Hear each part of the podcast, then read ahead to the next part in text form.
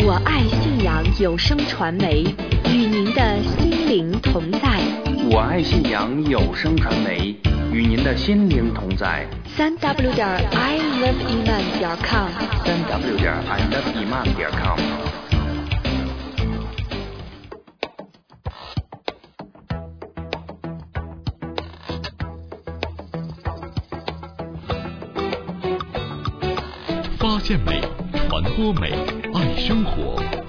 真理，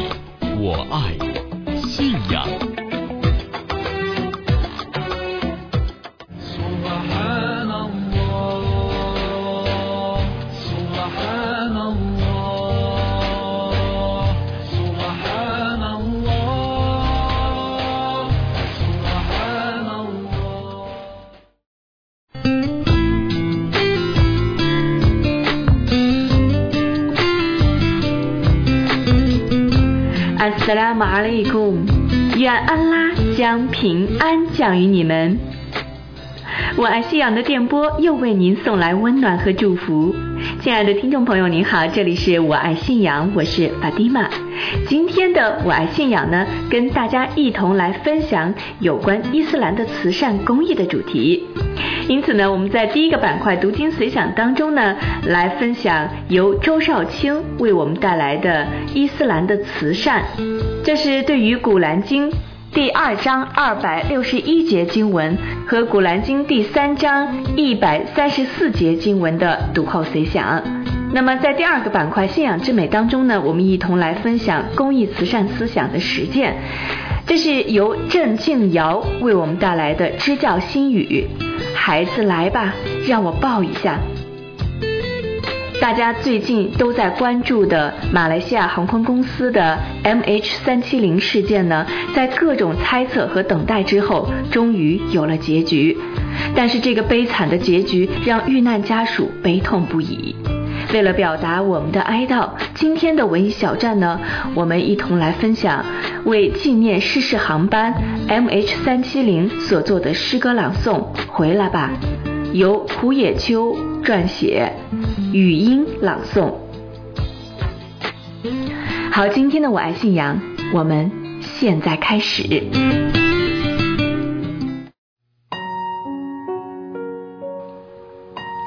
今天的第一个板块读经随想，我们一同来分享由周少卿对于《古兰经》第二章二百六十一节经文和第三章一百三十四节经文的读后随想，伊斯兰的慈善。我们先来聆听经文的内容，《古兰经》第二章二百六十一节：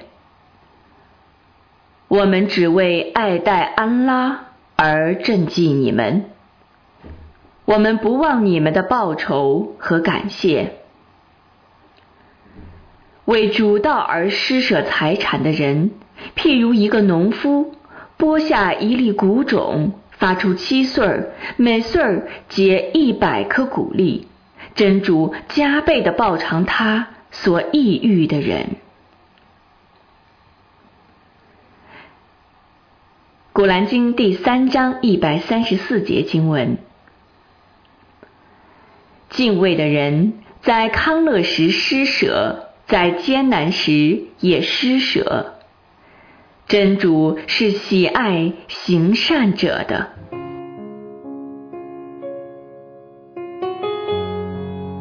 宗教乃慈善之母，慈善是各种宗教的共性。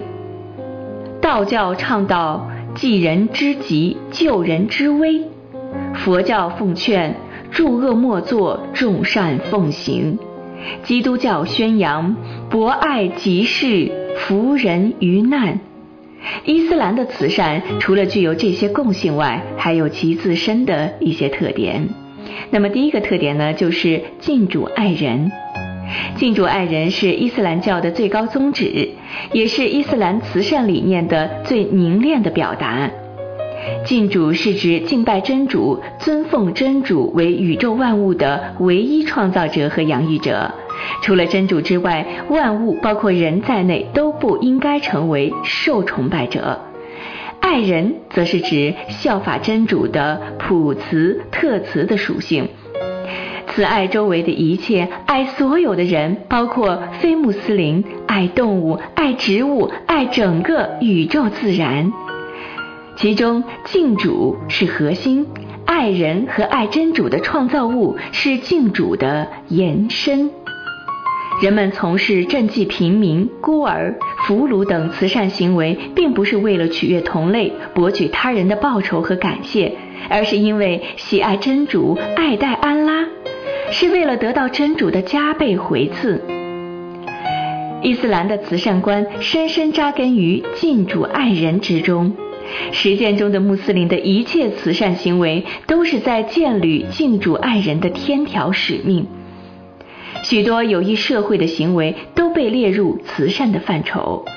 先知穆罕默德曾经说：“积极帮助寡妇和贫弱者的人，犹如为安拉之道献身的战士，也如夜间礼拜和白天封斋的修持者。”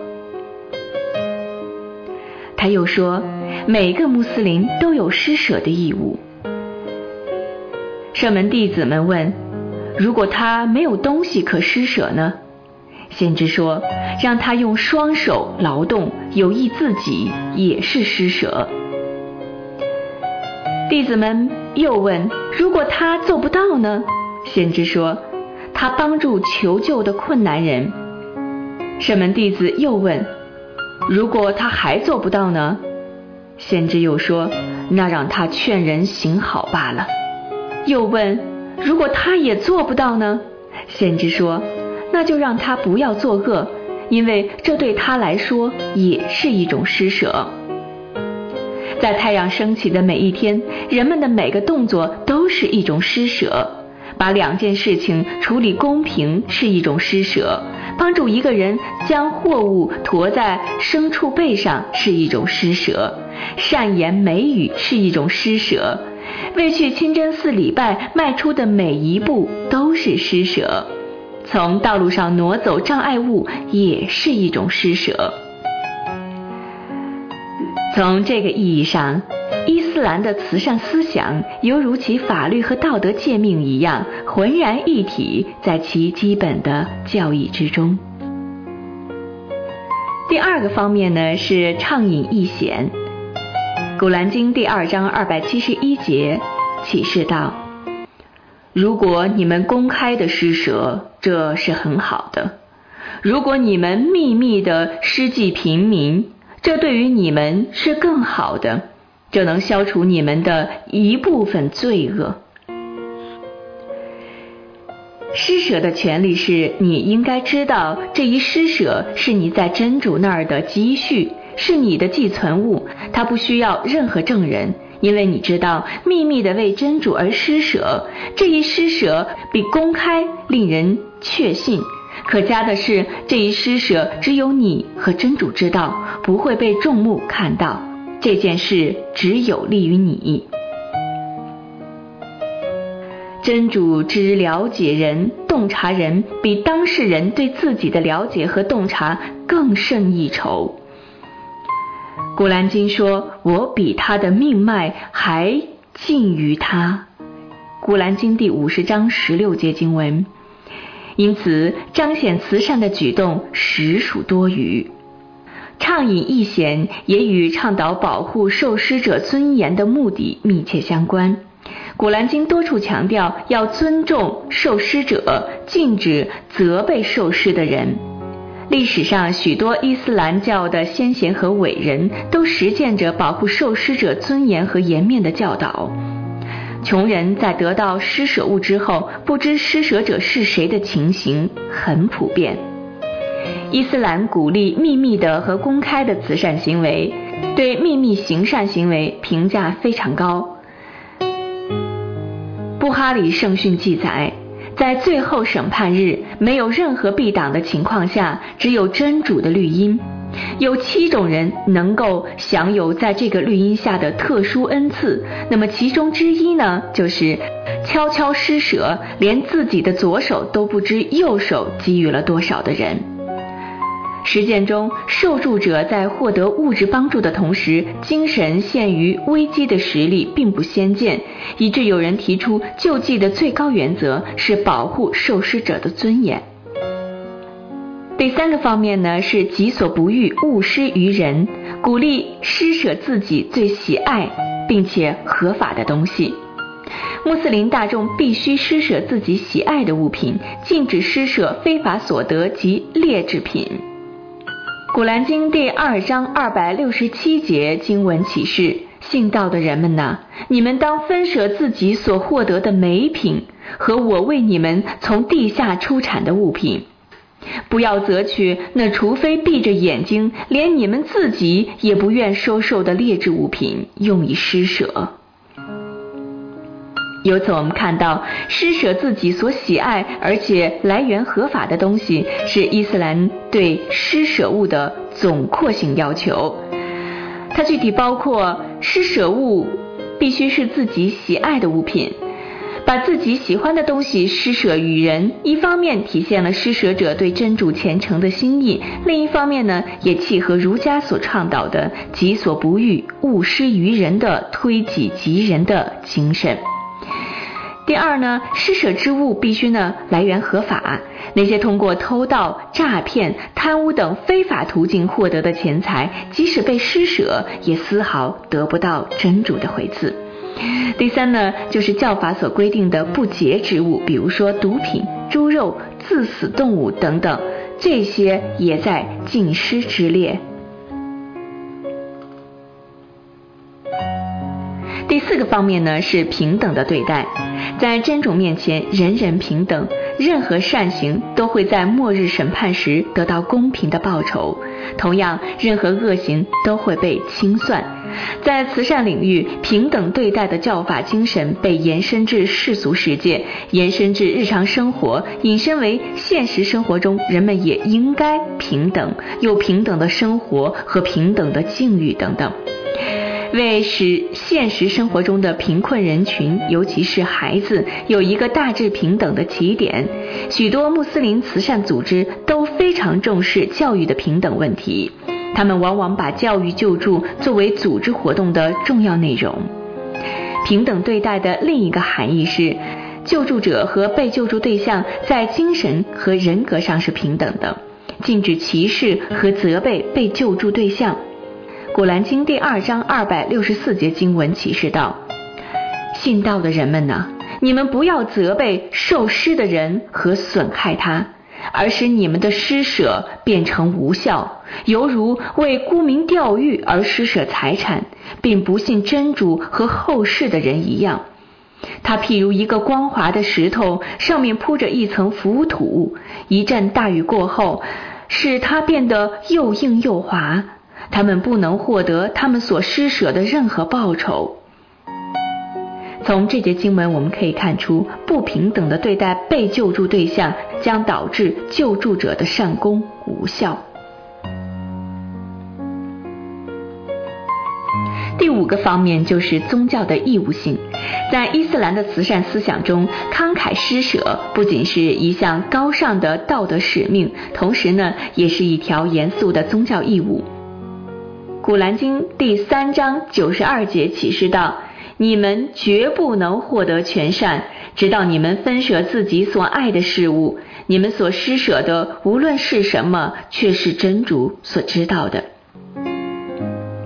富人的财产中有穷人的份儿，富人有赈济穷人的责任。人们所拥有的一切，是真主对人类的考验。如果不能加以正确的利用，将受到惩罚。人们在今世拥有的财产，只是真主委托代管的财产。伊斯兰慈善思想具有更加浓厚的宗教义务性。积极性义务主要是指必须履行天课，禁止性义务则主要规定不得放贷、收取利息。天课是伊斯兰的武装天命之一。阿拉伯语音译为 “zakat”，那么它的意思是纯净，是指穆斯林通过缴纳天课，使自己占有的财产更加的洁净。穆斯林占有的财富超过一定限额时，必须按一定的比例来缴纳天课。一方面可以调节财富的再分配，起到限制富有者过分聚敛财产、缓和社会贫富矛盾的作用；另一方面呢，天课制度的存在也时时告诫着穆斯林不要因贪恋今世的荣华富贵而离开了真主的法度。此外呢，天课的意义还在于使接受天课者感到真主的慈悯之恩，从而更加坚定他的信仰。伊斯兰的慈善思想呢，最后一个就是鼓励多种形式的捐赠。还有一种被称为涅贴的更广泛意义上的捐赠，涅贴形式的捐赠体现在各个方面，比如金钱、行为和物质财富都可以成为涅贴的载体。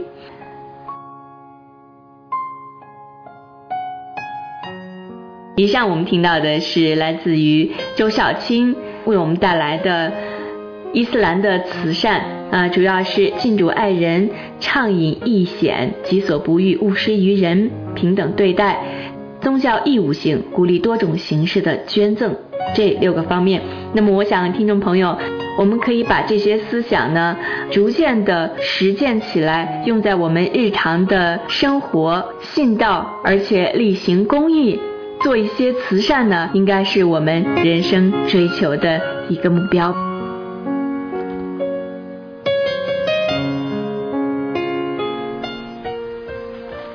亲爱的听众朋友，您好，您现在收听到的是《我爱信仰》，我是法蒂玛。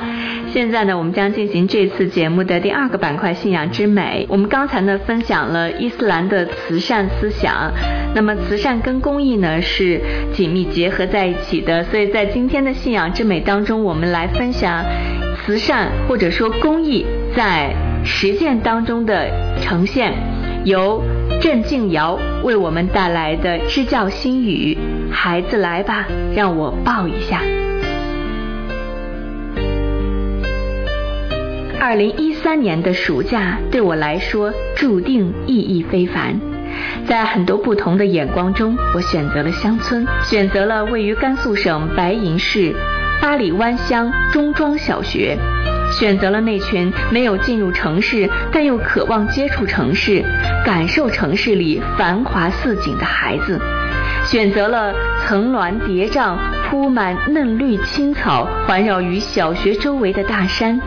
选择了朴实无华、充满爱意的校长和广大父老乡亲。这种选择绝非偶然，也并非一时兴起。为了这次假期支教行动，我做好了充分的准备，只为孩子。或许你会说我生活平淡找刺激，或许你会说我爱心泛滥无处可施。但我想说，作为一位当代大学生的我，作为一位接受过无数人帮助的我，只想把自己的爱心回馈社会，回馈乡村，回馈小学，回馈孩子。只是单纯的希望能通过自己微薄的力量为他人做点事。送人玫瑰，手有余香。这句话已经传遍大江南北。我只是在用和绝大部分大学生不一样的方式演绎着我的人生，绽放着我的青春。在这似水年华的青春岁月里，有多少个假期可以任我这样传递爱与感恩？有多少个十五天支教生活能选择我、接纳我的加入？有多少个贫穷落后的乡村小学能够提供给我们这些有志青年感受乡村的气息，倾听大自然的呼唤，抚摸孩子稚嫩的心灵？答案很简单：随着时间的流逝，随着年龄的增长，或许我不再像现在一样有那么多的时间和精力去感受、去行动、去反思。在这个复杂多变的社会熏染下，我只有尽早的去实现我想要做的事情。一个人的行动力决定他的成败。我义无反顾的奔向孩子，即使天寒地冻，路远马亡。七月是个活力四射的季节，是个百花齐放的年月。七位来自全国不同地方的志愿者奔向甘肃会宁县一个叫做中庄小学的地方，就像一个闪烁的聚光源，集结全部的力量。这股力量仿若一个小宇宙降临在这里。七辆始发于不同车站的火车在十五号那天启动了。一路上，我们看着不同的风景，即使天空乌云满布，我们心灵的那片天空依然广阔明亮，无比蔚蓝。我们在路上，我们行走在实现自己梦想的路上，行走在为孩子们创造梦想的路上。从刚进小学的那天起，映入眼帘的是周围层峦叠嶂的大山。开始的我为这片美景所倾倒，我感叹大山怎么能有这样广阔的胸怀，拥抱整个小学，拥抱所有生活在这里的人们。但是当自己真的生活在其中时，发现自己真的不应该太早下结论。不是每一座山峰都美得无可挑剔，也不是每一条山路都平坦广阔。在大山的悬崖旁边，在大山深处的角落里，藏着许多不为人知的故事。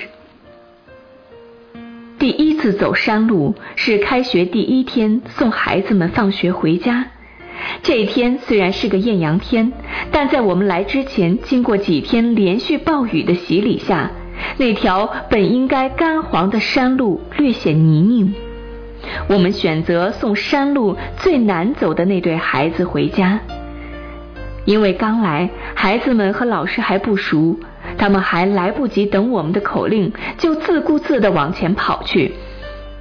看着基本垂直下去的山路，看着无处下脚踩在上面还有些松软的山路，手心捏了一把冷汗，精神极度紧张，真害怕自己一个不小心失足滑下山底，变成需要被帮助的人。因为是第一次走山路，才短短半个小时的时间，我就累得气喘吁吁。之后的几天，因为跟孩子们逐渐熟悉，彼此之间距离更近了。每天走着这样的山路，小河是我们结束一天相处的终点。它在两座大山之间，我就在这里和孩子们说再见。当我们彼此走到山峰的最高点时，回首相望。一声再见，响彻山谷，直入心田。一股暖流溢满全身，冲击着我的大脑。我抑制着自己内心的激动，调整自己的呼吸，不让自己哭泣，给这群可爱的孩子一个回应：快回家，路上注意安全。之后的几天，这样的感动时常发生，内心一阵酸痛。我开始讨厌这座大山，讨厌这样的山路。我在想，是什么力量让这群可爱的孩子在早上六点多钟来学校，守在校门口？是什么力量让这群稚嫩的孩子宁愿坐在简陋的教室里学习，即使门窗破旧不堪？是知识，是书间跳动着的文字，是伙伴。是铁环间滚动的韵律，是大自然，是阳光间洒下的温暖。小小的学校，仅有五十二个孩子，每个人看起来都那么的熟知，不分年龄，不论高低。一个年级只有十来个学生，大多还都是自己的兄弟姐妹。我想，这就是一个聚集与自己年龄相仿、最亲近的孩子集中营。十五天的支教生活，让我接近孩子的同时，也接近他们的家庭。走访调研也是我们这一次支教活动的一项重要内容。以前单纯的以为孩子口中说的从家到学校半个小时，对我们来说是适合的。但是当我真正走了那段所谓三十多分钟的山路时，发现我真的是高估了自己的速度。他们口中的时间，对于不经常走山路的我们来说，要乘以二。在孩子们的家中，好客的乡亲们总是会把我们留在家里吃饭，一看便知乡村的家长和城市中同龄孩子的家长相比，身上多了份淳朴，多了份沧桑，多了份憨厚，多了份岁月的痕迹。一碗热腾腾的酸汤面，一块沙甜的西瓜，更加鼓励我们。从他们的眼神中，我看到了渴望，看到了对孩子寄托的众望。我深知，这十五天支教时间，我们能给孩子带来的知识真的不多。我们不能像专业老师那样给孩子们讲的那么的淋漓尽致，我们也不能把自己真正想表达出来的东西全部告诉孩子们。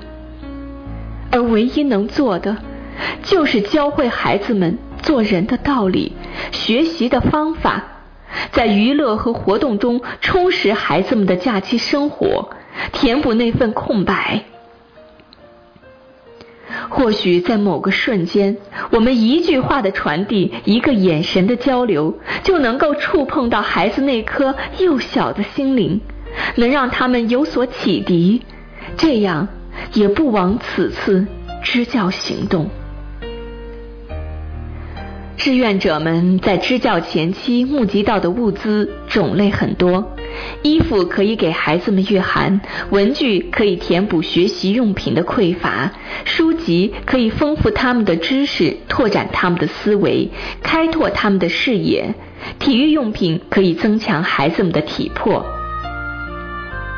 临走的前几天，孩子们送给我一大堆折好的桃心儿、小青蛙。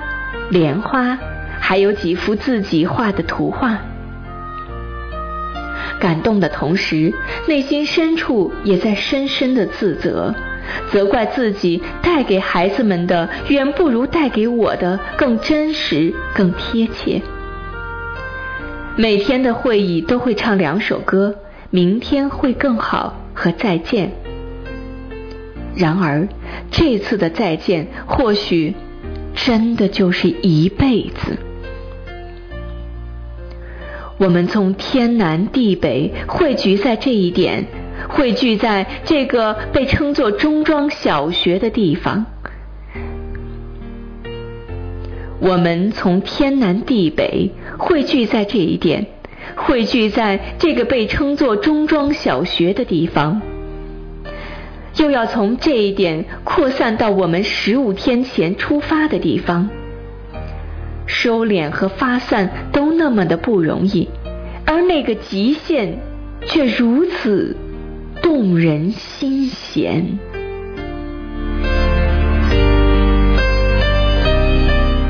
刚才我们分享的这一篇，由郑静瑶带来的在公益实践当中的支教心语。孩子，来吧，让我抱一下。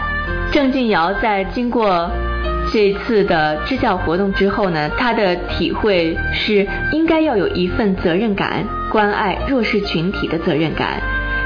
支教能让他更早的接触社会。闻自己曾所未闻的声音，见自己曾所未见的事情，用另一种方式感受社会。从小在城市中长大，只有真正亲身经历农村孩子的生活，才能真正的体会他们生活的不易，并且珍惜眼前的生活。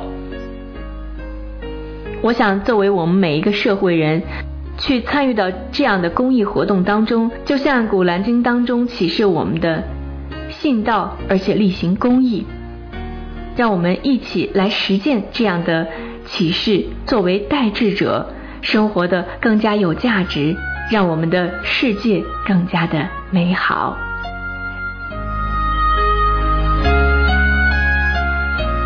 亲爱的听众朋友，您好，这里您在收听到的是《我爱信仰》节目。最近呢，马来西亚航空公司的 MH 三七零坠机事件呢，终于等到了结局。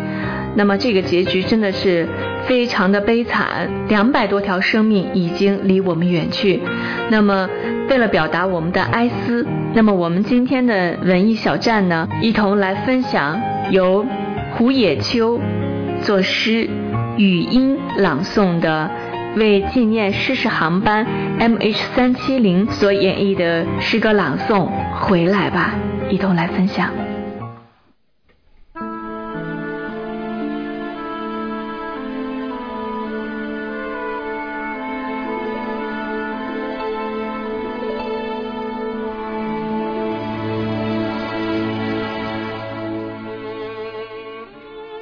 十七个。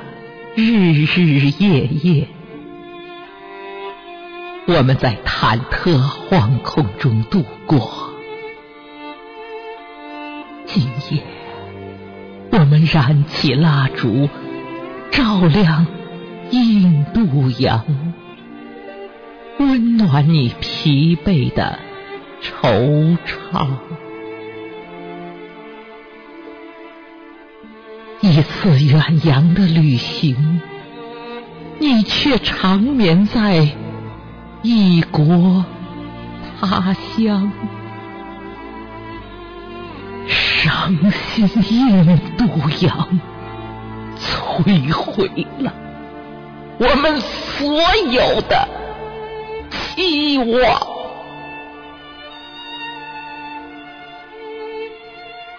置身于茫茫大海，你是否有归家的渴望？回来时别忘带回远行的行囊，那里装满了亲人们的希望。我知道。你没有忘记临行前的叮咛，你带的礼物是否放置妥当？会不会被海水浸湿？会不会被挤压折伤？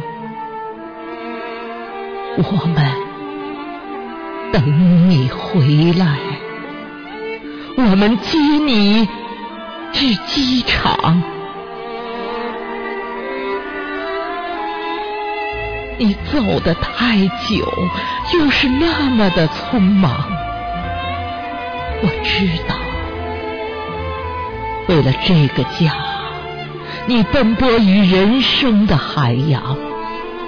你是否也和我一样，常常在梦里诉说着别离的衷肠？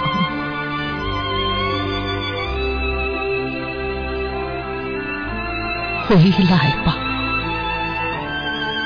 为你沏一杯热茶，让我们久别重逢，再叙一叙最知心窝的家常。回来吧，我的亲人，你怎么忍心？让我满脸泪光。你答应过我，要把最灿烂的微笑送给我，在每一个明媚的早上。